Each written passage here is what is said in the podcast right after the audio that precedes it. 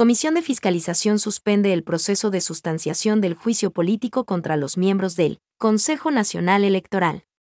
La Comisión de Fiscalización y Control Político acogió el informe presentado por la Procuraduría General del Estado respecto al impedimento para enjuiciar políticamente al Consejo de Nacional Electoral, considerando que inició un periodo electoral.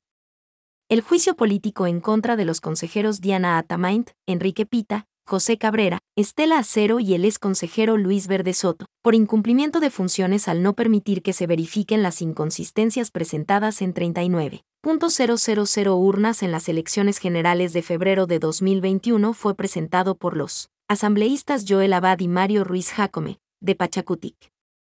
La asambleísta Ana Belén Cordero, después de conocer el informe presentado por el Procurador del Estado, Íñigo Salvador, propuso acoger el informe de la Procuraduría y suspender la sustanciación del proceso de solicitud del juicio. Moción fue aprobada por unanimidad por los ocho asambleístas presentes.